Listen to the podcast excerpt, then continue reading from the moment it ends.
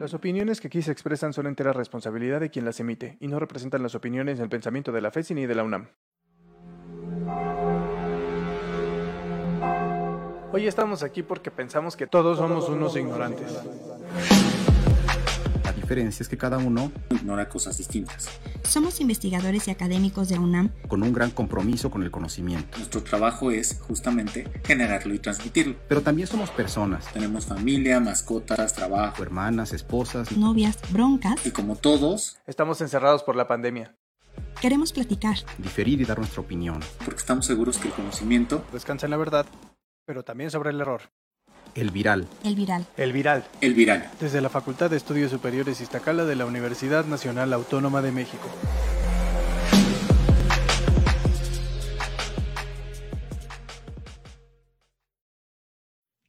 Queremos darles la bienvenida y ahora sí la bienvenida, no solo a los que ya están acostumbrados a vernos a través de redes sociales en este viral, sino a toda la nueva generación, alumnas y alumnos, el que quedó, quedó. Hoy, hoy es el día en el que festejamos que andamos de estreno en la FES Iztacala con esta nueva generación 2021. Nos da muchísimo gusto que estén aquí con nosotros. Ojalá ya de ayer para hoy quiero contarles, queridos compañeros, que los números en redes sociales se elevaron de manera significativa porque los nuevos alumnos ya nos siguen en Facebook, ya nos siguen en Instagram, ya nos siguen en Twitter y en YouTube. Así que seguramente hoy eh, parte de, la, de, las personas que nos están acompañando eh, son de la nueva generación 2021. Nos da muchísimo, muchísimo gusto tenerlas y tenerlos a todos aquí con nosotros. Bienvenidos, Ibra, Mayaro, Juan Pablo, Rodrigo desde los controles técnicos. Buenas noches, ¿cómo están? Hola, bien, buenas noches.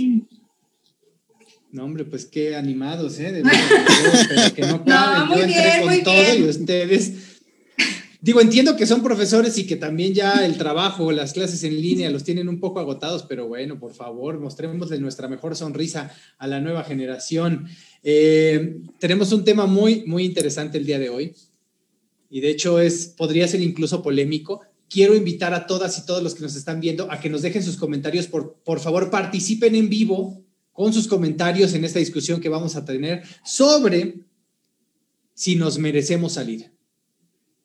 Quiero preguntarle primero a Ibrahim, que fue con el que hemos tenido la rencilla más, este, más acalorada sobre este concepto de merecer o no merecer el poder salir en estos tiempos de pandemia. Ibrahim, ¿cuál es tu opinión al respecto? Vamos a empezar.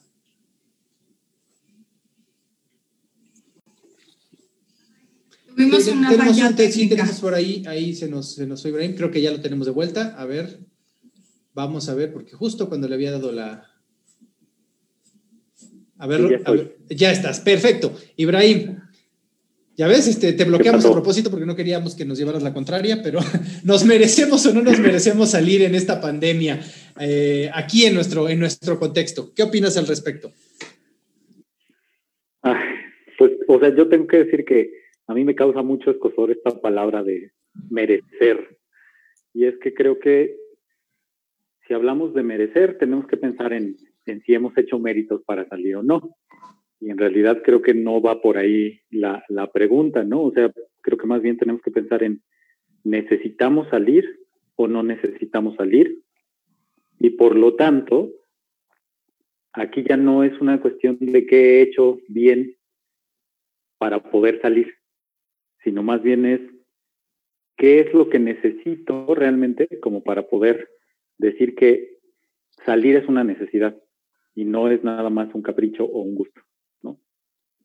Pero tú crees realmente, por ejemplo, eh, vamos a entrar en este sentido poético de la situación, vamos a ver la, la, la subjetividad de la palabra. Esas personas que no, que no se han cuidado, que continuaron con sus vidas como si no existiera una pandemia a nivel mundial, hablando de esos méritos, ¿crees tú que sea justo? Este, y, a esa, y esa es la pregunta, ¿no? Hay personas que se han cuidado, hay personas que guardan la distancia, que usan el cubrebocas, que se ponen gel en las manos, que se las lavan con jabón y que muy probablemente a razón de esas actitudes positivas, pues ellos sí se hayan ganado ese término de merecer salir porque se cuidan y cuidan a los demás.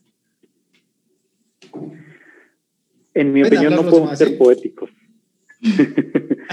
o sea, yo, yo creo que aquí eh, es que es muy difícil, ¿no? O sea, cuando hablamos de la gente que es negligente, tal cual, que sabiendo lo que puede pasar de todos modos no le importa y no le importa ni su seguridad ni la de los demás, entiendo tu punto.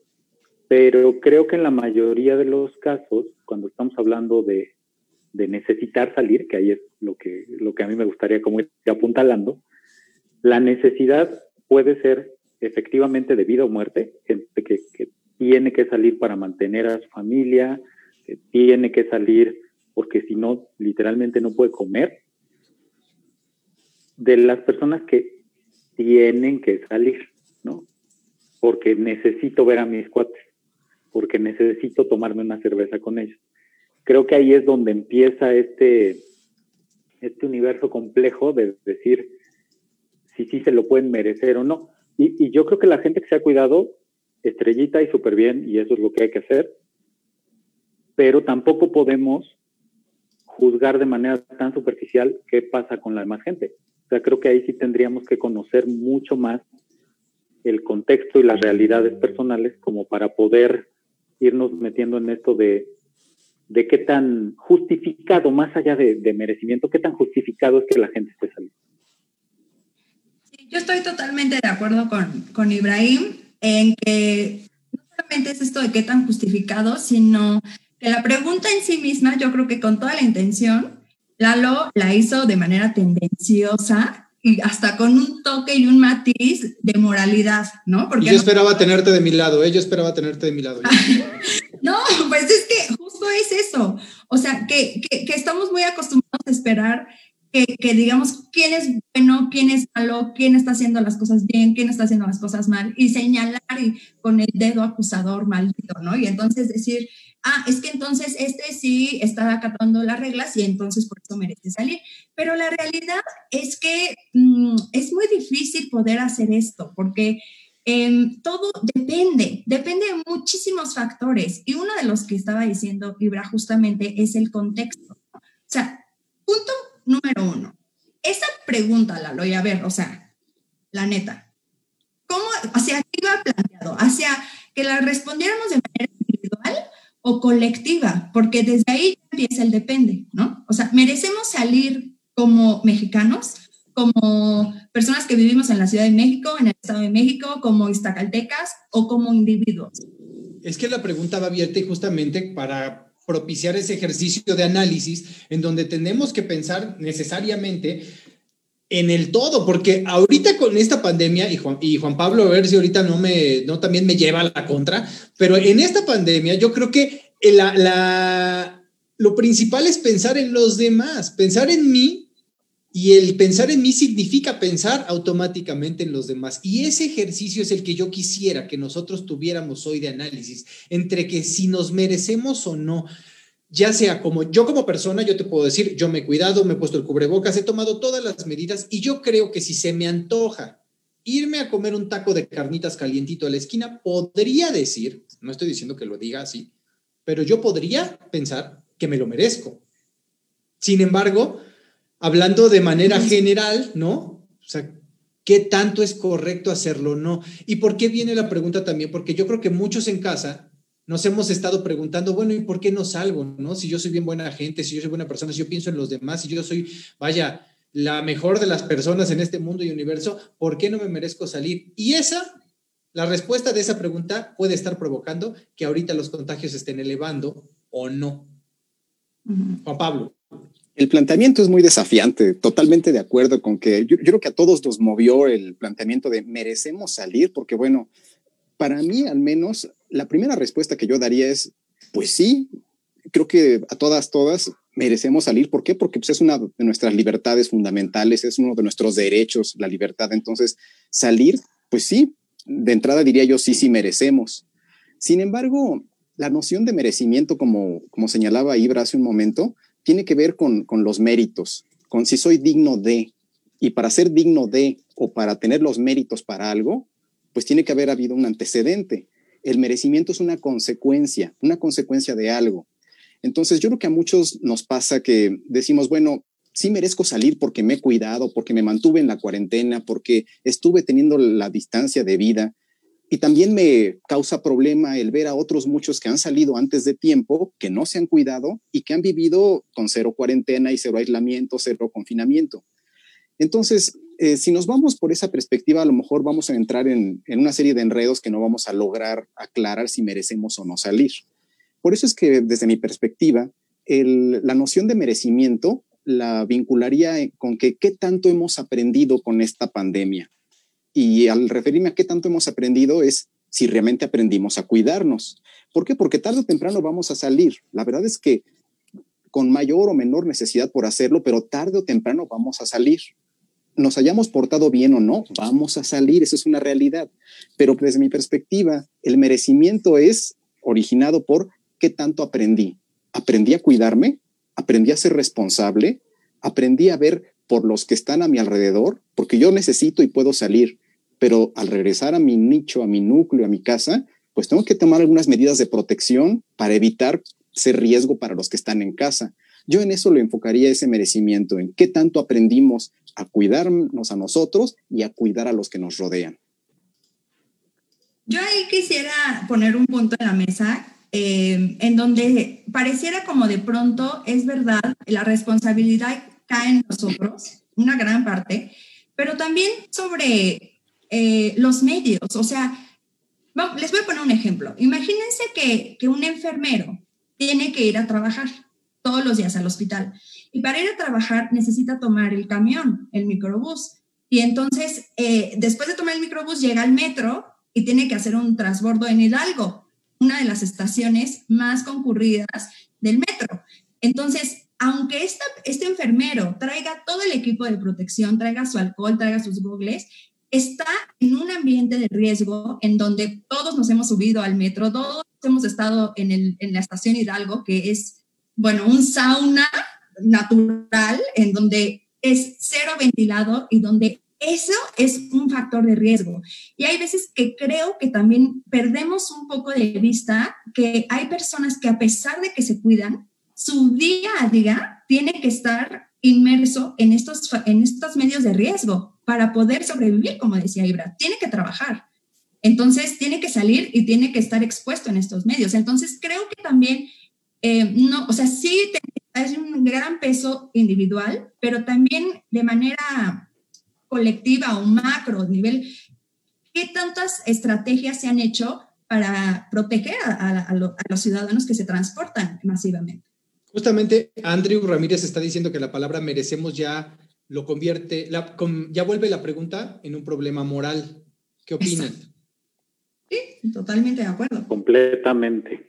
Otro interesante, también Norma Piña Nibia nos dice desde Tamaulipas que los que hemos hecho lo correcto, como Ibrahim, se merecen, nos merecemos la salud. Esa es otra muy buena perspectiva para ver las cosas. Pero bueno, regresemos al asunto de lo moral. Ibrahim, perdón, te interrumpí. Eh, no, pero, o sea, justo yo creo que una cosa que vale mucho la pena rescatar de las dos cosas que nos decían tanto Juan Pablo como Mayaro es que aquí, más allá del, del mérito, el aprendizaje es fundamental, porque el tener los cuidados, cuando yo salgo, por ejemplo, y a mí me ha tocado, tengo que ir a la facultad, por lo que sea, y mucho tiempo, al inicio de la pandemia, que no había nada de tráfico, por supuesto que me iba en coche, ¿no? Pero después dije, no, o sea, tengo, y en algún momento me voy a tener que volver a subir al metro. ¿Qué hice? Bueno, careta, gogles, todo. Alcoholito, así sales de un vagón y te pones alcohol, entras en el otro y te pones alcohol, tocas algo y te pones alcohol, ¿no? Pero al final, o sea, creo que aquí el portarse bien también es una cuestión que, que es muy personal de ver. O sea, tú, por ejemplo, puedes decir, yo me he portado muy bien, no he ido ni al súper, ¿no? Me estoy cuidando muchísimo. Pero en realidad cuando haces eso y pides el súper, por ejemplo, se lo estás pidiendo a una persona que ha tenido que estar todo el día en la calle. ¿Qué tanto te estás cuidando si estás permitiendo que te lleve al súper, que te lleve el súper una persona que al final estuvo todo el día en la calle en contacto con mucha gente y que podría ser incluso más riesgoso a que tú te tomaras media hora de tu día para salir al súper y hacer tú tus propias compras, sabiendo que te alejas de la gente y así. Entonces, creo que puede ser muy subjetivo este rollo de yo me estoy cuidando. Aquí, aquí quiero apuntar lo que dice Mario Marito. Yo no creo que vaya desde la individualidad. Por un lado, si la respuesta a esa pregunta es si lo, si lo merezco porque me cuido, te hace no pensar en la totalidad del problema y solo en una parte de, de conveniencia como ganancia, por hacer algo que por el momento es una obligación, no algo que te hará merecer un premio. No creo que merezcamos abiertamente salir, solo en situaciones muy necesarias y con las medidas de seguridad. Y ahí es en donde es muy interesante ver cómo el, el, ahorita ver que nos portamos bien no necesariamente tendrá una recompensa personal, pero sí, es una, sí existe una recompensa a nivel social. Colectivo. Creo que de entrada sí hay una recompensa personal que después se va a multiplicar en lo social. ¿Por qué? Porque la sociedad se va a conformar por los comportamientos de cada uno de nosotros, de cada uno de nosotros como individuos. La contribución que cada uno de nosotros hagamos a la sociedad pues obviamente se va a ir sumando. La sociedad así global jamás va a poder tener un cambio completo ni instantáneo. Es a través de cambios paulatinos, persona a persona, como se van construyendo esos cambios sociales. Por eso señalaba que, el, el, merecimiento tiene que ser a partir de los individuos que vayan modificando, porque obviamente hemos aprendido mucho. Comparemos con lo que sabíamos en febrero y lo que sabemos ahorita. Las medidas de cuidado han cambiado muchísimo. Y como bien señalaban, el riesgo siempre va a estar ahí. Yo creo que lo que queda del año y lo que vamos a empezar en 2021, al menos el primer trimestre, va a ser con la misma magnitud de riesgos. Sin embargo, eh, los riesgos no son nada más afuera. Hace un momento señalaba Ibrahim el riesgo de, de cuando va uno al súper. Pues obviamente cada uno de los productos que ingresan a tu casa lleva un riesgo también latente. Sin embargo, también hemos aprendido que hasta eso tiene que llevar un tratamiento diferente. No podemos guardar la despensa tal cual llega del, súper. Tenemos que hacerle un tratamiento también de protección. Entonces, todo eso es lo que yo, a lo que yo me refería como los aprendizajes que nos permiten eh, discriminar si merecemos o no salir, porque saldremos con las medidas de protección acordes a lo que hemos aprendido hasta este momento. Ahora, si, si ya ahorita estamos, o sea, estamos platicando sobre, eh, sobre el término de merecer, pero el, parte de los objetivos de platicar esto era justo porque ya ahorita muchas personas están tomando esa decisión de salir o de tener más contacto con el exterior a razón de creer que están bien, que lo que están haciendo está bien, que se han cuidado de manera correcta, que han tenido las medidas correctas. Y eso no siempre significa que sea que sea algo bueno. Paulina Baena nos cuestiona y nos dice, es imposible vivir en una burbuja de cristal y además es contraproducente. Así es. Les pregunta que qué opinan. ¿Cuál es la opinión que, les merece este comentario de Paulina? Gracias, Paulina. Ahí me gustaría a mí contestar, eh, porque justamente se ha eh, puesto como muy de moda de pronto este debate entre qué ponderamos, la salud física o la salud mental. Y muchas veces eh, esta medida de protección que para la salud física de permanecer aislados, ya después de seis meses está empezando a dar estragos importantes sobre nuestra salud mental. Que si sigo encerrado me voy a volver loco, que si ya no aguanto la dinámica familiar porque todos somos muy violentos y entonces este, ya nos vamos a terminar matando, mi abuelita ya lleva seis meses sola y ya se está deprimiendo porque cuando le hablo, pues hace que ya no ve a sus nietos, ya no tiene motivos por vivir, que mi hijo adolescente lo están buleando sus amigos porque no va a la fiesta o a tomarse el café o algo con los amigos que sí, que ya están saliendo. Entonces, yo creo que todas esas, es, estas polémicas eh, eh, o ese debate en el que nos encontramos ahora, después de seis meses de confinamiento, sí vale la pena empezar a meditarlo. Y en mi opinión, yo creo que em, si te vuelves loco estando en tu casa, salir a caminar al parque en una hora donde no está tan transitado, temprano, muy temprano, muy noche, yo creo que no te pone en riesgo y puedes empezar a salir eh, paulatinamente de tal forma que no empiece a afectar tu salud mental. Si estás viviendo una situación en casa de mucha violencia, la, respuesta sería sí, sal de tu casa, ¿no? O sea, tienes que salir a pedir ayuda, tienes que salir a, buscar redes de apoyo. Em, el tema de la abuelita, ¿no? Este es un tema súper sensible porque se están deprimiendo, pero son las personas más vulnerables también.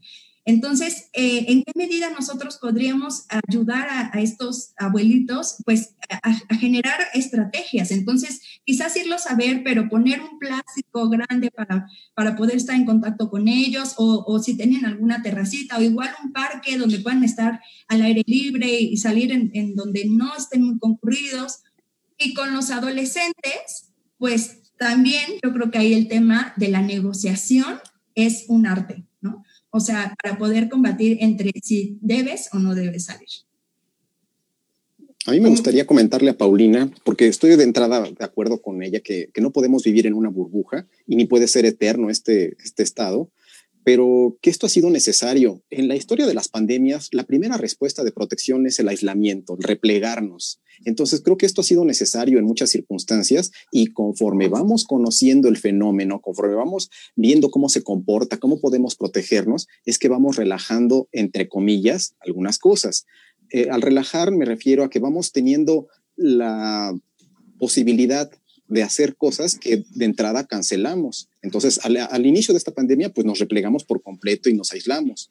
Pero poco a poco hemos ido, interactuando conforme vamos teniendo mayor conocimiento de cómo se comporta el fenómeno y cómo podemos protegernos. Entonces, ahí enlazo con lo que señalaba Mayaro hace un momento respecto a que hemos podido cambiar algunas cosas que antes teníamos prohibidas totalmente. Y esto de ir a un parque, por ejemplo, pues hay tipos de parques, hay horarios en los parques en que es menor el riesgo. El riesgo siempre va a estar ahí o al menos va a estar un buen rato, pero cómo lo enfrentemos, eso es lo que ha sido diferente a través de esta experiencia. María Teresa Rodríguez nos, nos envió un mensaje, es enfermera y dice que ella se cuida con las medidas de protección, porque quiere y porque lo seguirá haciendo. En el hospital estamos expuestos, no es nada grato ver cómo mueren los pacientes, vienen tiempos preocupantes y repuntes y complicación con la influenza. Salgo porque tengo que trabajar, salgo a comprar mi súper y nada más. No me interesa ir de vacaciones, no quiero salir porque quiero vivir es muy contrastante con la realidad ahorita que tenemos en las calles. Ya uno ve a los jóvenes yendo a las fiestas, lo que dice Mayaro, ya ven los supermercados más llenos, los centros comerciales ya están abiertos también. Entonces eso también nos da señales. Si ya abren es porque ya podemos ir y muy probablemente si estamos, si nos están dando permisos es que porque podemos relajarnos. Y ese es el punto en donde yo quisiera eh, preguntarles, ustedes como, más allá de de la profesión que ejercen, sino como personas. ¿Cómo se sienten al respecto de, relajar esto? De, a lo mejor salir para activar la economía o salir para que, para que no nos volvamos locos en, nuestra, en nuestras casas. ¿No, ¿No se sienten contrapunteados en algún momento con respecto al deber ser y lo que humanamente uno está sintiendo en estos momentos? Sí, por supuesto, yo creo que a todos. Adelante, Ibra, adelante.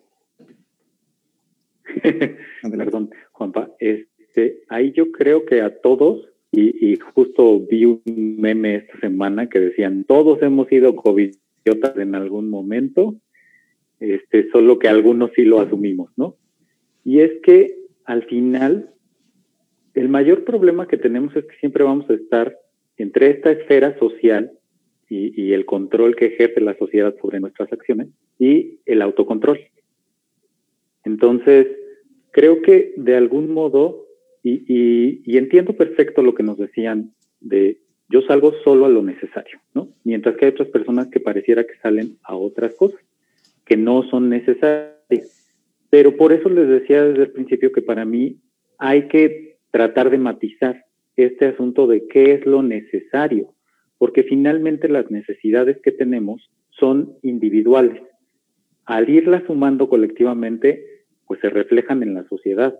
Pero hay personas, y por ejemplo yo puedo hablar de, de algunas personas que conozco que sí me han dicho es que yo tengo que salir a hacer ejercicio, porque si no salgo a hacer ejercicio, me da una depresión que no te cuento. Y conozco gente que literal empieza con ideación suicida y otras cosas. Y para alguien que lo ve de forma somera, pues podría pensar no es que están saliendo innecesariamente, porque además, como el gobierno nos dice ya sal y, ve al restaurante o lo que sea, pero no, o sea, ellos tienen una necesidad real y es difícil de ver para las demás personas. No es lo mismo que con el personal de salud, que yo creo que todos entendemos que es muy justificado, que tienen que estar saliendo trabajar. Pero me parece que lo más importante en esta parte es, sí, la gente va a ir saliendo y eso es natural y es normal y en términos económicos, que además esas son las razones por las que se han tomado estas decisiones, pues es necesario, ¿no? Y ahí de, nuevo volvemos a la necesidad más que al, al mérito de salir. Pero yo creo que al final lo que tenemos que ir pensando es, como sociedad, cómo podemos hacer de todas esas prácticas lo más seguro posible. Y les voy a poner un ejemplo desde mi, ahora sí que desde mi experiencia y mi perspectiva. Yo tenía meses sin ir a, una plaza comercial, ¿no? Y este fin de semana decidimos ir a desayunar. Fuimos a la plaza, desayunamos en cuanto abrió el restaurante, fuimos a comprar tres cosas a un par de tiendas que necesitábamos y en cuanto empezamos a ver más gente en la plaza nos fuimos. Y todo el tiempo trajimos nuestro cubrebocas y nos estuvimos lavando las manos y lo que mucha gente podría decir, bueno, fue un riesgo innecesario. Y puede ser que sí, pero al mismo tiempo nosotros ya teníamos o sentíamos esa necesidad de estar afuera, en el espacio público, ¿no? Y de algún modo a nosotros eso nos dio como mucha relajación. Y creo que en este sentido pasa mucho como con la gente cuando hace dieta, ¿no? Si haces la dieta más restrictiva del mundo, es muy fácil caer en la tentación y en un momento dar como esta, entrar en la glotonería. Pero si lo vas espaciando poco a poco, como que te va quitando esa sensación de necesidad. Entonces creo que también ahí sería muy útil que vayamos buscando estrategias de actividades que sean de poco riesgo y que nos permitan mantenernos tranquilos y que nos permitan como ir pues liberar, no, literalmente como una válvula de escape en una olla express, dejar que vaya saliendo esa presioncita poco a poco y así no se vuelve una explosión. Como un modelo de regulación. Algo, algo ibas a comentar tu aparte, Juan Pablo. ¿Quieres continuar o te hago una pregunta muy buena que tengo aquí para sí, ti? Sí, a ver, creo que así viene la pregunta.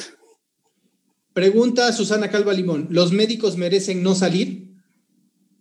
Los médicos merecen no salir? Pues no, yo creo que esa eh, es una pregunta que a lo mejor el planteamiento negativo es difícil de abordar inicialmente, pero bueno, yo lo convertiría en los médicos merecen salir. ¿Por qué? Porque necesitan salir también, deben salir también, pero no solo los médicos. Yo creo que esto es una, algo que aplica a todos. Quizá la pregunta que, que plantea Susana es en relación a que si los médicos merecen no salir porque requirieran cuidarse. Al ser una población vulnerable también por sus condiciones de enfrentamiento a riesgos, merecieran no salir. Y yo creo que no. Yo creo que los médicos precisamente es la población que eh, precisamente por estar más cercana o más estrictamente relacionada al avance de los conocimientos en torno a este tema, pues es quien debe poner el ejemplo de cómo salir cuidándose, cómo salir siendo responsable, independientemente de que es parte de nuestra actividad profesional. Pero cómo salir responsablemente, yo creo que es eh, indispensable en la vida y comportamiento de un médico.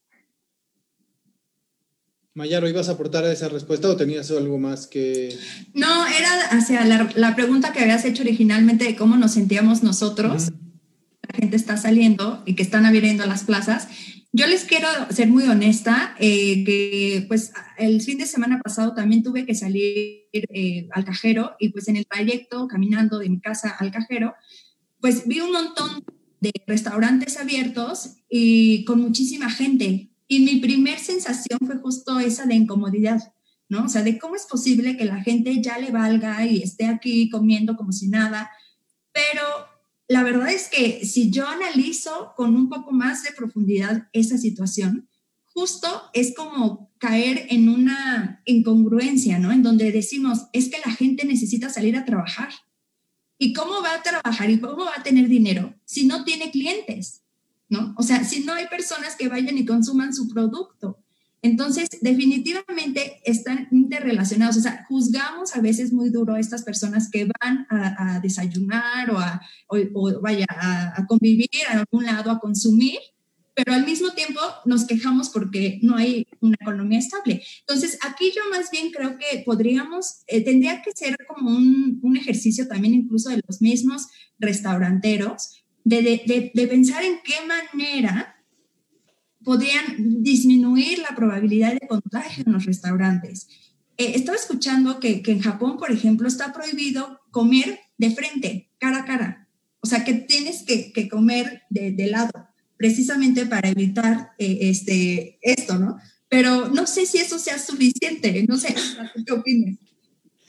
Es que me, me, imaginé como cuadro de la última cena, ¿no? Justo. Todos de frente. Claro, claro. O sea, a lo mejor socialmente cero, cero práctico porque no estamos acostumbrados a ello. Pero sí es lo que tenemos que pagar, o sea, o sacrificar por disminuir los contagios pues creo que bien no vale, ¿no? Pero además, Mayaro, creo que no tendría sentido si lo aplicamos de forma general, hacia rajatabla. ¿Por qué? Porque si vas a comer con tu familia, con quien convives en casa todo el tiempo, pues esta alternativa de comer así a 90 grados de uno del otro, no, no sería realmente funcional ni sería protectora de nada en realidad. No, pero ¿qué tal que vas a ir a comer con tu amigo que no has visto en mucho tiempo o con tu novio que no vive contigo o con tu abuela que tampoco vive contigo, ¿no? O sea, tal vez en algunos casos, y esto obviamente claro. no es una de, del restaurantero, sino también más de uno, ¿no? Porque justo claro. Pero, pero, ahí viene, pero ahí viene otra, algo que mencionas y que es sí, muy ahí. importante. Antes nada más quiero saludar a Marta Sandoval, qué bueno que hoy sí llegaste, hoy dicen saludos a todos, hoy sí alcancé. Este, Hola, Marta. el, eso justo de las redes de, de, conexión entre las personas, porque probablemente yo puedo, Ibrahim nos acaba de dar un ejemplo, yo salí el fin de semana a la plaza comercial, me senté en un restaurante y desayuné, se, eh, fuiste con tu, con tu esposa, ¿verdad Ibrahim? Ahí es un ambiente perfectamente Así controlado, es. yo estoy seguro que Ibrahim tuvo, sabe, tiene conocimiento de con quién tiene contacto su esposa, así como ella de él, pero en qué momento entramos en esta. No, es que es clásico. ¿A poco? Díganme ustedes quién no les ha dicho algún amigo. Vamos a reunirnos. Aquí todos los que vamos a venir en la fiesta, todos nos cuidamos. claro. Sí, sí, sí, sí. Pero ahí es en donde, sí, pero... en donde viene la pregunta del merecer, ¿no? Porque, o sea, ¿en qué momento yo decido que yo estoy haciendo las cosas bien y salgo y entro en contacto con otras personas y pierdo el control en ese momento de, de, de si el virus está presente o no? Y esto es muy importante es que porque muchas veces... Es... Ajá, perdón, Ibrahim. Es que yo creo que aquí es una cuestión de responsabilidad. O sea, estamos hablando básicamente de lo mismo que ocurre, por ejemplo, con la responsabilidad al momento de tener relaciones sexuales o estas Exacto. cosas. O sea, mm. funciona más o menos igual. Si tú, en tu libre albedrío, decidieras ir con esta red de contactos porque ya te aseguraron que todos se cuidan de lo que sea, y vas, está bien. Pero entonces te aíslas, ¿no? Mm, te aíslas tus dos semanitas para ver si efectivamente no estás enfermo y no vas a enfermar a alguien más. Entonces, creo que ahí, o sea, somos adultos y como adultos tenemos que tomar decisiones con la información que tenemos disponible y actuar en consecuencia de las mismas, ¿no? Es, era lo que, que yo he pensado también en mucho a lo que se refería Juanpa respecto a qué hemos aprendido, pero creo que lo más importante de todo esto es la responsabilidad con la que ejercemos esa libertad de salir o no. Aquí Andreu Ramírez nos dice, yo fui un covidiota. Ja, ja, ja, lo estoy leyendo literal. Yo fui un covidiota, pues salí a una fiesta de 10 personas hace cuatro meses y realmente no era necesario. Creo que tenemos cierta responsabilidad con nuestros familiares, amigos, etcétera, en darles instrucciones y recordarles la magnitud de la pandemia. Y esta la voy a anclar con el comentario de Ceci Hermida, eh, que nos pide hablar sobre la ansiedad de los jóvenes que están encerrados y que tienen la necesidad social que no es cubierta con una llamada en Zoom y algunas al alternativas. Pues mira, alternativas ahorita, Ceci, pues no hay muchas, salvo el Zoom, la, lo, digital, creo yo. Y es más, yo creo que es adaptarnos a esa, los procesos de adaptación. Ahorita a lo mejor Mayaro nos puede dar unos, algunos consejos, pero yo aquí sí quiero resaltar esa responsabilidad que tenemos con nuestra familia, porque sí es muy importante hacer lo que dice Ibrahim. ¿Saben qué? Yo decido salir, pero les aviso a todos, voy a salir y no me voy a molestar si mi familia me dice, no te queremos ver en 15 días. No me voy a molestar si, si, mi familia me aísla socialmente durante 15 días. Así como somos maduros para tomar la decisión de irnos a una plaza, de irnos de viaje, de ir a comer o desayunar en algún lugar, también somos maduros a la hora de asumir las consecuencias de nuestros actos. Eso es lo que yo opino. No sé si ustedes tengan algo más que decir al respecto. Yo quisiera comentar que... Yo solo quería apuntar una cosa, rapidísimo, perdón. A ver. este, y está relacionada a lo que decía Mayaro y un poquito ahorita con lo que decía Lalo. Y es que en algunos lugares, algunos restaurantes, no voy a decir el nombre, pero hay un restaurante muy bonito cerca del centro de la ciudad, este, lo que hicieron fue que pusieron literalmente en las mesas, tú puedes solicitar que te pongan una división y son como cubículos. Entonces, literalmente estás. Sí, sí, sí, sí. Entonces, ahí podrías tener una comida, por ejemplo, si, si tu trabajo es, porque muchas veces los negocios así son, tienes que ir a comer con alguien o lo que sea, puedes pedir que te pongan la miquita y ya. Entonces, solo era como para platicarles esto que, que vi que me pareció interesante. Perdón, ya ahora sí, Juanma. Sí, nada más quisiera comentar que Lalo señalaba algo muy interesante, que ya están abiertas plazas comerciales, ya están abiertos algunos eh, locales este, de diversos tipos, gimnasios inclusive, pero no entendamos que el que estén abiertos quiere decir que ya podemos asistir libre y tranquilamente. Creo que lo más lejano a eso es pensar que, que son lugares seguros. Finalmente, como señalaron en más de una ocasión en esta ocasión, pues la economía pareciera que está presionando porque se abran muchos lugares y pareciera que la economía eh, fuera un vector que fuera en sentido totalmente contrario a la salud. Y ya en algún otro episodio vimos que no, que son relacionadas estrechamente y que hay un círculo virtuoso o vicioso entre economía y salud. Sin embargo, no pensemos que el que las cosas estén disponibles quiere decir que tenemos o podemos acceder libremente a ellas, sino que es una cuestión donde también tiene que privilegiarse el sentido común, la responsabilidad para saber a qué optamos y de qué nos vamos a evitar porque representa un riesgo mayor asistir todavía. Es lo que quería señalar nada más. Quiero, quiero saludar especialmente antes, perdón, este, a la doctora Adriana Maya, que, que, tuvo a bien visitarnos el día de hoy. Nos, les voy a leer su comentario. Un tema muy polémico el de hoy. Un saludo a todos los tacos los mereces, los puedes pedir en entrega a domicilio y no te expones. En mi entendimiento, merecer es cumplir con ciertos requisitos para recibir un premio o un castigo, por lo cual acatar o no las medidas preventivas durante la pandemia no determina el merecer salir. En mi opinión, la pregunta no es si merecemos, sino necesitamos salir. Y para mí el salir o no debe responder a cubrir necesidades básicas como el trabajo, los alimentos, visitas médicas y no lúdicas, en las que nos ponemos en riesgo a nosotros y a nuestra gente más cercana. Doctora Adriana, mandamos un abrazo muy fuerte Muchas gracias por su comentario. Esos.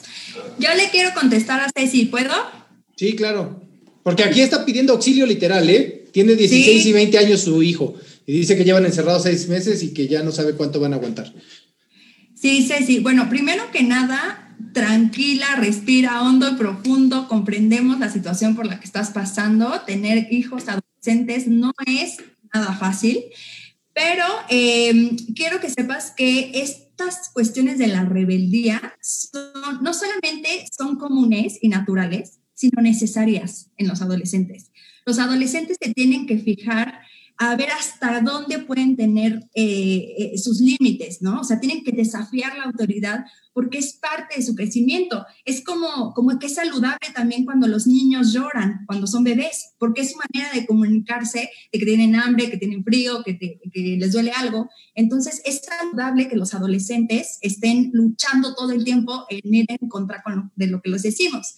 Además de eso, es no que es una situación de, ay, es que ya no aguanto a mi hijo porque, porque es muy malo conmigo, no me entiende, no, este niño, por más que, le explico, bueno, déjame decirte que el cerebro no madura sino hasta los 20 o 25 años. Entonces, esa es una edad en la que la mayoría de nuestros universitarios están. Y bueno, más allá, tu, tu hijo de 16 años, ¿qué dices? Entonces, la corteza prefrontal, que es la encargada justamente de la regulación emocional, de la impulsividad, eh, del autocontrol, esa no se va a desarrollar hasta después de los 25 años. Entonces, no creas que es un tema de que tus hijos no quieren o que te están llevando a la contraria. Es que fisiológicamente todavía no están maduros o capacitados para autorregularse, ¿no? Es un proceso que se va dando. Claro, aquí tendríamos que mucho cuidado en algunas cosas. ¿Cómo podemos ayudarlos? Primero, que no haya dobles mensajes.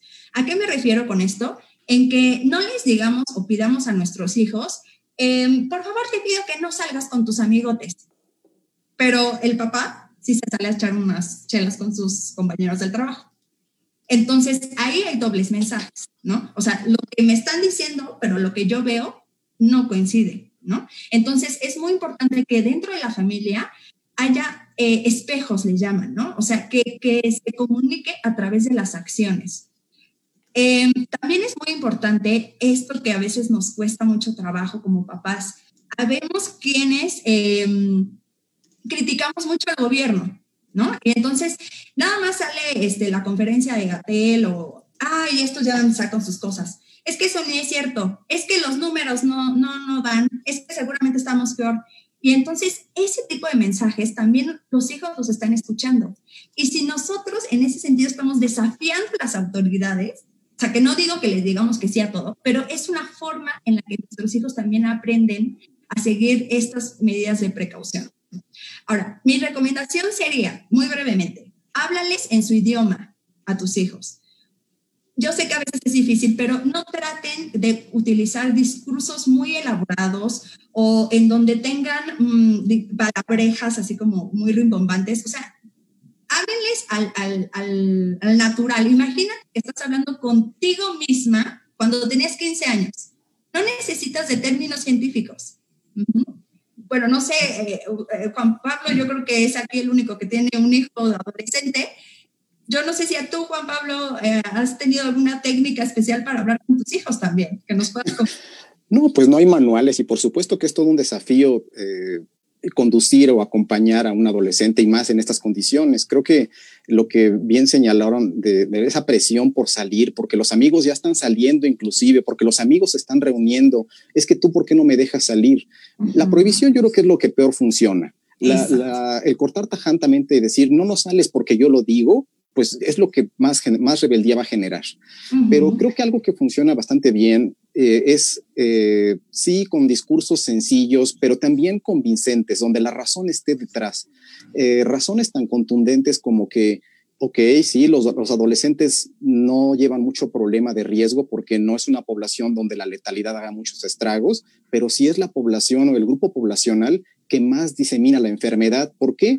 Porque son los que más se contagian, son los que cursan asintomáticos en su mayor eh, proporción de casos y son los que más diseminan la enfermedad. Ellos no les va mal, les va mal a quienes están a su alrededor. Entonces, mensajes como ese ayudan mucho a entender y a ser un poco más responsables este grupo de adolescentes, que sí, obviamente hay mucho jaloneo ahí de por medio, pero que también entienden y también eh, tienen en ese proceso de maduración una capacidad de razonamiento ya respecto a entender estas cuestiones que tienen un componente técnico también y razones válidas.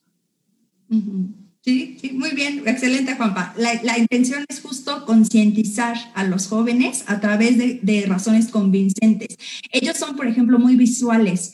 Entonces, por ejemplo, si, si dice, ay, es que el cubrebocas me lastima o eh, los lentes no los aguanto, se me empaña, pónganles una foto de cómo terminan los médicos, a lo mejor después de una jornada de 12 horas con el, los gogles a todo lo que da, el cubrebocas, y entonces es una manera de decir, o sea, ¿qué necesidad tenemos de arriesgar a que alguien de nosotros llegue a un hospital y que estos médicos sigan pasándola tan mal, ¿no? Entonces, sí, excelente. Hay que, hay que apostarle a la negociación, a la concientización, más que al, al, ser como autoritarios y decir, lo haces porque soy tu padre, ¿no? Eso no funciona con los adolescentes. Se me, hace muy similar al, a lo que usted, al papel que ustedes pueden este, representar en algún momento ante sus alumnos. Porque ahorita justamente José Roberto, que yo supongo que es uno de nuestros alumnos, dice 25 años, o sea, ok, ya valió mi madurez, gracias por la información, ¿no? Un caso en vivo y en este momento del asunto de la madurez y antes de los 25 años. Ibrahim, ¿tú cómo le haces con tus alumnos? Vamos, o sea, yo sé, que no somos padres de yo no soy padre de familia, Mayer tampoco, Ibrahim tampoco, pero poniéndole en ese terreno del, de la jerarquía, en este caso que es profesor-alumno, ¿cómo lo manejas? ¿Cómo les recomendarías a los papás? A lo mejor ese ejercicio les funciona. Pues en general, yo siempre lo que hago con los estudiantes es ir a través de la razón. Y, digo, casi todos mis estudiantes son menores de 25, entonces tampoco es que tengan completamente bien formada esa parte del autocontrol. Este, pero sí creo que lo más simple es negociar, ¿no? Y, y creo que es lo mismo que hacemos con nosotros. O sea, creo que ese ejercicio como de autogestión que normalmente hacemos también, de evaluación de riesgos y todo, es básicamente lo mismo que hay que hacer con los demás. Como o sea, yo me convenzo a mí mismo que estoy en más o en menos riesgo al analizar todas las opciones. Entonces, normalmente lo que hago con mis estudiantes es, a ver, si tú haces esto, ¿cuáles son las posibles consecuencias? Y les planteo diferentes escenarios. Y de ahí, ya considerando los escenarios, las decisiones, en este caso, porque no son mis hijos, ¿verdad? Son de ellos. Y creo que con los adolescentes un poco hay que jugar también con eso porque ellos tienen que, o sea, creo que una de las labores más difíciles de los padres es precisamente empezar a confiar en el criterio de los hijos, porque pues si los has educado, ellos han tenido que ir formando también una visión de qué es correcto y qué es incorrecto. Y tú les puedes plantear esos escenarios y yo creo que sí es muy válido y muy, incluso muy enriquecedor para la madurez de los, de los chicos que les digas, bueno, a ver, está toda esta línea de opciones. ¿Tú qué harías si estuvieras en mi lugar? Y entonces este tipo de situaciones los lleva a, a definir probablemente algo contrario a lo que harían simplemente pensando en sí mismos. Y te lo digo por experiencia, ¿no? Me ha pasado, los estudiantes decían, no, es que quiero salir al campo por esto, esto y esto, y quiero ir a tal lugar, ¿no? Se quieren ir a meter a la Sierra de Guerrero porque ahí está una cosa parecida. Y entonces mi negociación siempre es, a ver, mira, la situación es así. Imagínate que te pasa algo, estás yendo en este, un transporte particular, qué pasa con la universidad, en qué problema metes a la universidad, en qué problema me metes a mí, imagínate qué va a pasar con tu familia. Y entonces, al ir analizando los escenarios, se vuelve más fácil como para ellos también tomar la decisión, porque ya se ponen en tus zapatos. Entonces yo creo que esa también es una estrategia que puede funcionar bien con, con los jóvenes. ¿Fomentar la empatía sería? La empatía, pero también analizar, como justo decía Ibra, ¿no? Como todas las consecuencias de sus actos, cómo puede impactar. En y la responsabilidad también. Y hacerse responsables de las consecuencias, porque este, uno, en este momento nuestros propios actos pueden, tener, pueden generarle consecuencias a personas que ni siquiera tienen o sea, podemos tener un solo contacto con el de la tiendita de enfrente y ya le desgraciamos la vida con COVID por un acto que nosotros cometimos un par de horas atrás, ¿no?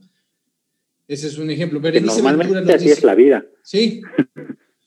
Berenice Ventura nos dice, a mí me parece que el no salir no es un castigo durante la pandemia, es una forma de cuidarnos y disminuir contagios. Por lo tanto, no sería un premio ni algo que merezcamos. Ya, yo cambiaría la pregunta, ¿para qué salir?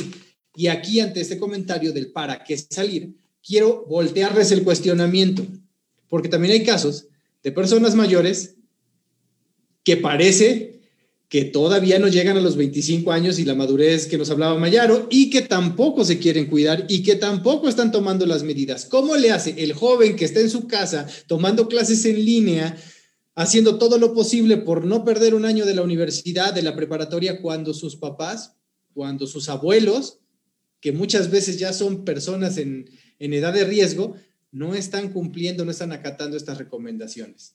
¿Ahí qué pasa?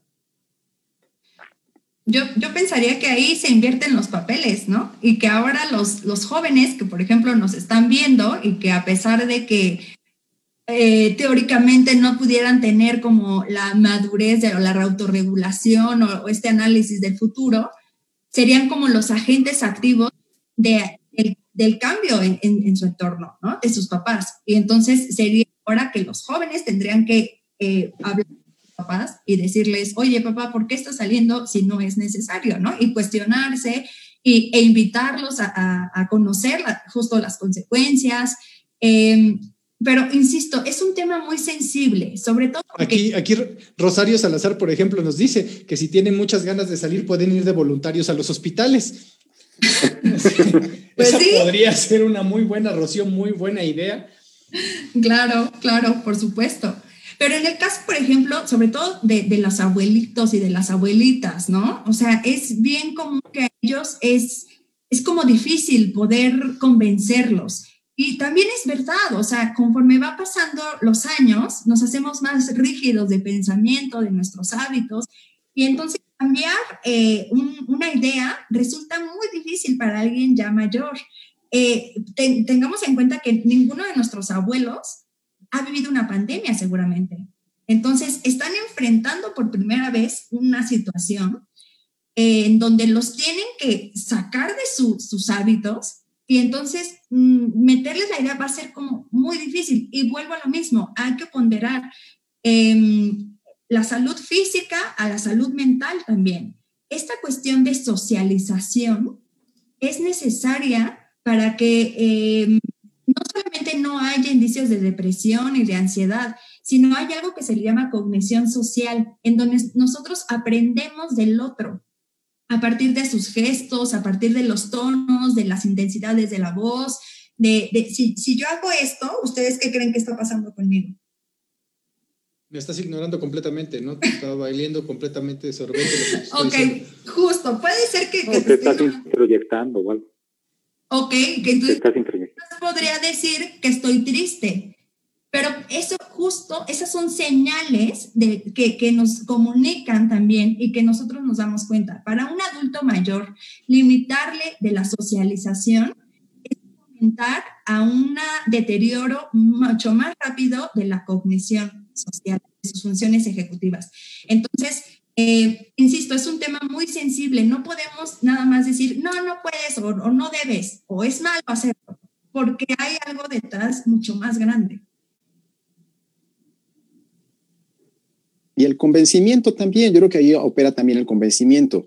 Yo, yo estoy eh, convencido que es muy difícil a veces eh, esta parte con los adultos mayores, sobre todo llevarlos al entendimiento de que te expones saliendo, te expones haciendo cosas que no necesitas hacer o que no debes hacer. Sin embargo, el convencimiento también puede ser de gran utilidad, sobre todo llevándolos a, a la concientización de que, bueno, estás seguro de qué estás haciendo, estás consciente de que tienes las comorbilidades A, B y C que pueden ser de mayor riesgo para ti, estás convencido de que el que tú te expongas no solamente te va a enfermar a ti, sino que nos va a trastornar todo el entorno familiar. Entonces, pues, trastornar, ese, ese, concepto es muy justo, creo yo. Sí, sí, porque obviamente eh, cuando alguien se enferma no se daña el que se enferma nada más, a veces se daña más el cuidador y se desgasta más el cuidador y sobre todo en el caso de adultos mayores. Pero entonces eh, creo que la parte del convencimiento es algo que debe trabajarse también armándose de toda la paciencia necesaria, porque si con los adolescentes es difícil, con los adultos mayores no es menor esa dificultad, pero bueno, sin embargo creo que vale la pena eh, trabajar en ello. Hola Norico, hora mía, Perla Jessica, nos da mucho gusto que ya tengamos personas que nos saludan cada miércoles, ya las identifico con, con los nombres. Muchísimas gracias por, por estar aquí con nosotros. Luz Ramírez dice, creo que gracias a eso de la información con la que yo como estudiante puedo reunir acerca de las medidas de protección y demás. He ayudado a mis seres queridos, entre ellos mis abuelos y mi papá, a no ser influenciados por otras personas de su edad que opinan lo que han escuchado tanto de lo que, eh, de lo que existe del virus, ¿no? Que no sirve usar cubrebocas cuando sales, etcétera. Entonces también eso es otro de los factores, ¿no? La malinformación en ese rango de edad. Excelente. Sí, un grupo muy vulnerable en ese sentido. O sea, yo yo sí lo he visto y es muy común que, que las cadenas estas de WhatsApp del dióxido de cloro y estas cosas fluyen mucho más entre personas mayores que entre personas más jóvenes, ¿no? Entonces creo que ahí sí, como bien decía Mayaro y como bien apuntaba este Juanpa, pues la labor es de convencimiento y pues es esta inversión de papeles y tampoco le tengan miedo a de repente en alguna cosa regañar a la mamá, ¿no? Mi mamá a lo mejor no está viendo y sabe que que de repente nos toca ahí darnos un agarrón, pero así es la vida. Pero es muy valiosa la participación de los jóvenes y aquí aprovecho eh, con esta nueva generación que llega, a la cual le damos la bienvenida. Es muy valiosa su participación porque ellos serán agentes de cambio de sus núcleos familiares. Estos, nuevos conocimientos que ellos van a adquirir a través de su formación universitaria, estas nuevas interacciones que van a tener con, medios de, de información confiables, eh, verdaderos, les va a ayudar mucho a capitalizar esa información en bien de sus núcleos familiares, en bien de su sociedad.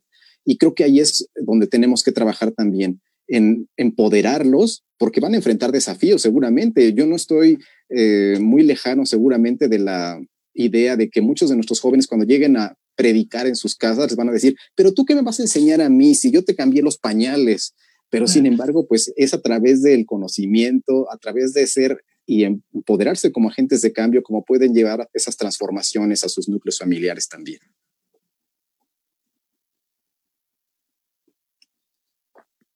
¿Alguien más? Me, me, quedé esperando porque luego hay delay, ¿no? Estamos, estamos todos... No, estamos en tiempo. estamos en tiempo, ok, muy bien. Ahora, entonces, ¿cuál podría ser una, una recomendación ya más puntual para la gente mayor? ¿Qué hacer? O sea, en resumen es el, el convencimiento a través de la razón, al igual que los jóvenes.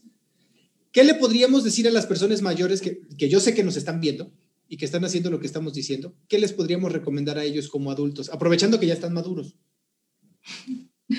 Pues sí, definitivamente eh, la labor tiene que ser a partir de la razón, ¿no?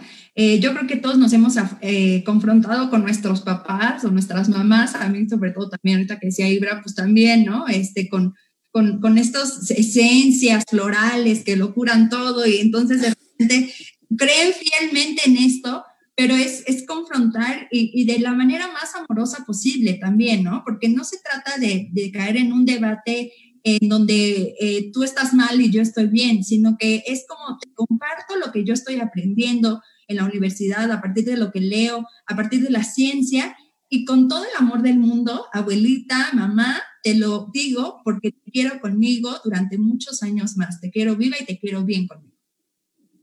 Yo creo que será una buena. Sí, yo también, también pienso como Mayaro y, y lo retomo acá con este asunto de, de plantear escenarios, ¿no? O sea, a mí me ha tocado mucho con personas mayores es, bueno, por ejemplo, ¿cuántos años le quieres durar a tus nietos? cuántos años quieres jugar con ellos bien, para ir eliminando no nada más este tipo de cosas del COVID, ¿no? O sea, la gente que, por ejemplo, no hace mucha actividad física o alguna cosa así, es como, ¿qué, qué tipo de, de cantidad y de calidad de tiempo le quieres dar a tus seres queridos? Y entonces yo he visto cambios muy profundos en las acciones de personas mayores a partir de eso. Y, quiero ser muy claro en que no es chantaje emocional, es simplemente como plantear esta realidad en la que ellos se tienen que posicionar respecto a qué es lo que quieren para ellos y para las personas cercanas, ¿no? También darles alternativas. Yo creo que también es entender sus necesidades, en sus circunstancias. Ok, extraño a mis amigos con los que jugaba dominó o tomaba café o me iba a tejer. Sin embargo, darles alternativas de cosas que sí se pueden hacer en ámbitos seguros, en ámbitos confiables y que pueden ayudarles a destensarse de esta situación que también están sufriendo y mucho en realidad. Justo, justo es, importante eh, regresar a esa realidad en la que estamos viviendo y que muchas veces pensamos que ya cambió y en realidad no tanto. Y justo quiero empezar el ejercicio que tenemos como cada miércoles desde el miércoles pasado para analizar los headlines de las noticias más importantes a nivel nacional. Ahorita no son, vamos a centrarnos en, en un par nada más. Eh, la primera, ¿qué opinión? Y ahí quiero empezar con Ibrahim, porque me interesa mucho tu opinión, Ibrahim, sobre el, asunto de que el segundo voluntario en ensayos de la vacuna de AstraZeneca presenta un trastorno neurológico. Pues ahí eh, prende un poco rojo de nuevo, o sea, así como en su momento se detuvo porque se detectó que había una persona que tenía efectos adversos y no se sabía si eran relacionados o no con la aplicación de la vacuna, el que haya un segundo caso, pues de nuevo prende como el foquito que nos hace reevaluar que también está funcionando, pero es justo, o sea, tenemos que entenderlo como parte del mismo proceso.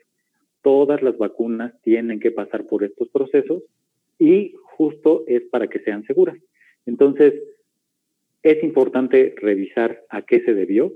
Hay que ver si no tenía este, otras eh, dolencias previas o alguna otra cosa que hubiese podido desencadenar esto independientemente de la vacuna, o ver si efectivamente es un efecto directo de la vacuna. Incluso, y aquí también quiero apuntalar esto, incluso si fuera un efecto directo de la vacuna, habría que ver en cuántos casos se presenta, porque eh, cada organismo es diferente y entonces si es uno en un millón, entonces a lo mejor podríamos pensar que pues nos puede tocar la mala suerte de que nosotros seamos el uno al que le genere el efecto adverso, pero también podría ser que no. Entonces, sí hay que como tomar en cuenta esto, pero no creo que sea algo de preocupación mayor, ¿no? Esto es parte de los ensayos, es parte de cómo se hacen en general los ensayos clínicos, no pasa a mayores siempre y cuando se haga de manera metódica y adecuada para el seguimiento de, de este caso. ¿Cómo la ves, Juan Pablo? Em, coincido, no, no caer en alarmismo, no caer en frustración, no caer en la tristeza de que no, pues ya, ya falló la vacuna que estaba en preparación. No, em, hay que ver qué tanto representa uno o dos casos del cúmulo de personas que están sometiéndose a la prueba. Uno o dos casos sospechosos de efectos secundarios realmente no representan mucho y de hecho por eso es que el estudio sigue corriendo, sigue avanzando, no se ha detenido en realidad. Además de que no se ha detenido, pues tampoco se ha demostrado fehacientemente que la vacuna sea la causante de estos trastornos neurológicos. Está en proceso el estudio. Entonces creo que no tenemos por qué ni entristecernos ni frustrarnos.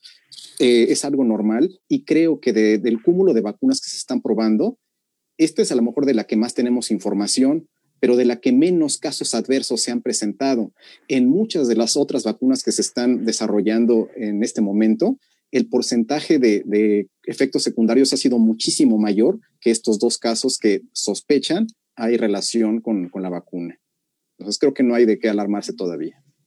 ¿Cómo no me vuelvo loco, Maya? Pues justo con, esto que platicábamos la, la vez pasada, ¿no? Esto es una prueba más de que nosotros como humanidad no tenemos el control de todo.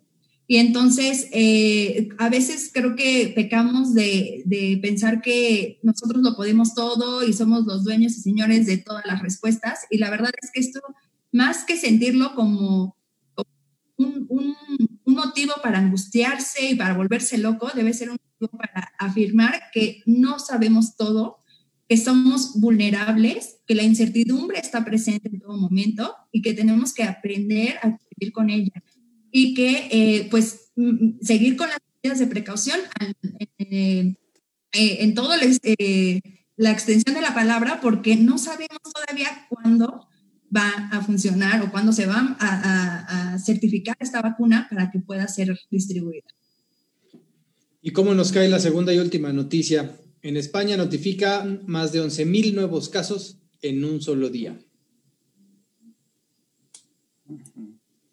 Pues esto se va a seguir presentando. Yo creo que es algo que vamos a ver normal. ¿Por qué? Porque las famosas segundas y terceras oleadas van a seguirse presentando. Obviamente los países que, van por delante en esta línea de tiempo de los acontecimientos, pues sus segundas y terceras oleadas pues son antes que la nuestra.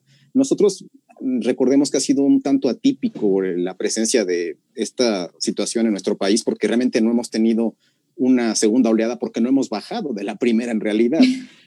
Sin embargo, pues esto es algo que se va a seguir presentando. es algo que se va a seguir presentando porque es parte de la evolución que hemos aprendido, tiene este, esta patología y sobre todo, y aquí es algo muy importante ligado con, con estos merecimientos para salir o no, las segundas oleadas se van a presentar en la medida en que relajemos esas medidas de cuidado, en la medida en que salgamos sin los aprendizajes debidos de protegernos, en esa medida se van a presentar la magnitud y la frecuencia de esas segundas y terceras oleadas. Justamente estamos estrenando el meme. Lástima que nuestros compañeros no lo puedan ver ahorita en vivo, en vivo, pero ya ese meme le teníamos guardado para ustedes desde hace, desde hace ya rato y justo esta es la mejor oportunidad para poder estrenarlo.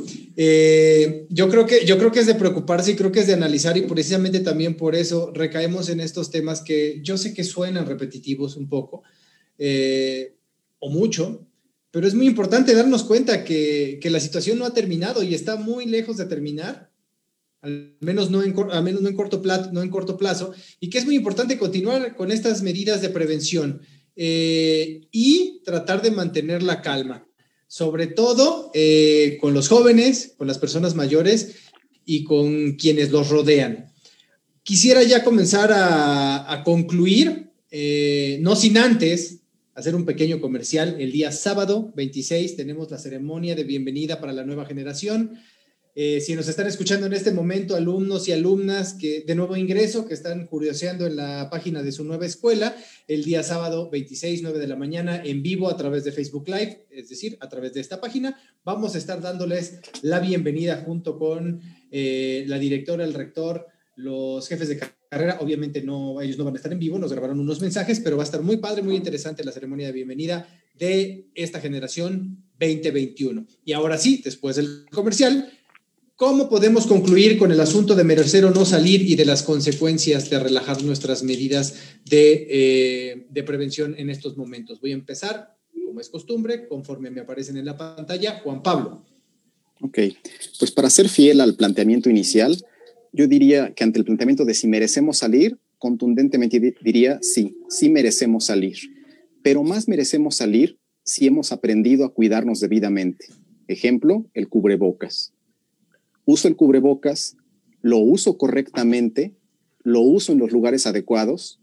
Si todas esas preguntas llevan una respuesta sí, entonces merezco más salir porque sé hacer uso responsable de esa libertad. Ese sería mi comentario final. Allá. Eh, yo quisiera cerrar con, con, platicándoles de un psicólogo que se hizo famoso, eh, Joseph Brenner, él eh, postuló la teoría ecológica de los sistemas, en donde dice que todos los individuos impactamos en diferentes sistemas y los sistemas nos impactan a nosotros. Estos sistemas son el micro, que es nuestra familia, el meso es el vecindario, nuestros amigos, la comunidad, y el macro es el modelo económico, la religión, la cultura, valores políticos. Para mí es que pareciera que el destino nos estuviera poniendo a prueba como humanidad para ver si por primera vez en nuestra historia estamos eh, actuando pensando en el otro.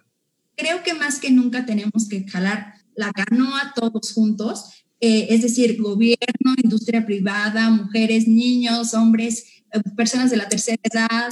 es nuestra única oportunidad para poder salir de esta situación, vencer el virus y sobre todo hacerles esta pregunta. ¿Ustedes están haciendo lo posible para merecer salir? Si sí, pues son capaces de pasar este mensaje a otro nivel, a otro sistema, sus amigos, sus vecinos, su, comunidad. Si es así, entonces creo que estamos creciendo y avanzando como humanidad. Ibrahim. Pues a mí me gustaría terminar diciendo que definitivamente el salir no puede ser una cuestión de mérito necesariamente, sino una cuestión de necesidad. Y yo creo que las necesidades lúdicas, por ejemplo, sí son necesidades. Así es que lo más importante es aprender a reconocer cuál es mi necesidad, tratar de no juzgar al otro porque desconozco su necesidad y hacer este ejercicio de manera responsable. Para mí esa es la clave respecto a cómo vamos a empezar a vivir nuestra vida, porque además eso es lo otro, ¿no? O sea, tenemos que empezar a ir ensayando poco a poco cómo va a ser el último trimestre del año y por lo menos la mitad del próximo, o ahí ya veremos cómo va la apuesta, ¿verdad, Mayaro? Pero, pero sí, creo que eso es como lo fundamental, ¿no? Tratemos de no juzgar la necesidad del otro cuando no la conocemos y seamos responsables con nuestras acciones uno de los objetivos que se tuvo cuando se planteó el título de esta transmisión fue justamente que nosotros mismos pudiéramos cuestionarnos, ¿me merezco salir? Entonces, eh, ahí es en donde yo quisiera comentar que el, el, merecer implica un individualismo terrible, hacer esa pregunta hacia nosotros mismos y un egoísmo muy profundo.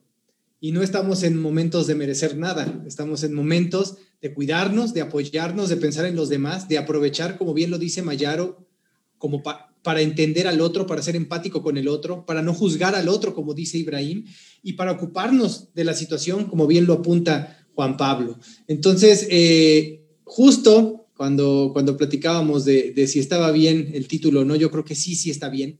Yo creo que sí está bien que nos lo preguntemos y sí está bien que nos escuchen y que escuchen este podcast. Y si no tuvieron, lo agarraron a la mitad o ya al final, pueden verlo después cuando se quede aquí en nuestras redes sociales para que escuchen las opiniones tan, tan importantes que tienen eh, estos, e, estas tres personalidades aquí en nuestra facultad y en nuestra universidad. Muchísimas gracias, como siempre, por su tiempo. Muchísimas gracias por el tiempo a todos los que nos han visto desde Veracruz, Tabasco, Sonora, nos mandaron mensajes. Mi a Darcy, muchas gracias. Ivana Vendaño, a nuestros alumnos de nuevo ingreso que agarraron nuestro chat para ponerse de acuerdo en cómo pasarse información para inscribirse. Qué bueno que lo hagan. Hay una página de bienvenida, la pueden consultar. También está aquí en nuestro feed de, la página de Facebook. Rocío Salazar, aquí les va. Ah, mira, aquí les va, lo que chistoso tu nombre. Este, que él, ellos justo nos están pidiendo también sus contactos en redes sociales. Eh, ellos no las usan mucho, pero qué bueno que hacen presión para a ver si así los convencemos poco a poco de meterse en este mundo de manera particular y que puedan ustedes contactarlos eh, a tanto Mayaro como Juan Pablo y al doctor Ibrahim. Muchísimas gracias a todos. Sigamos cuidándonos, sigamos usando el cubrebocas. Bienvenidos, nuevo ingreso, bienvenidas. Suerte, cuídense mucho. Nos, vemos el próximo miércoles. Déjenos sus temas aquí para poder tomarlos en cuenta para la siguiente. Que tengan buena noche.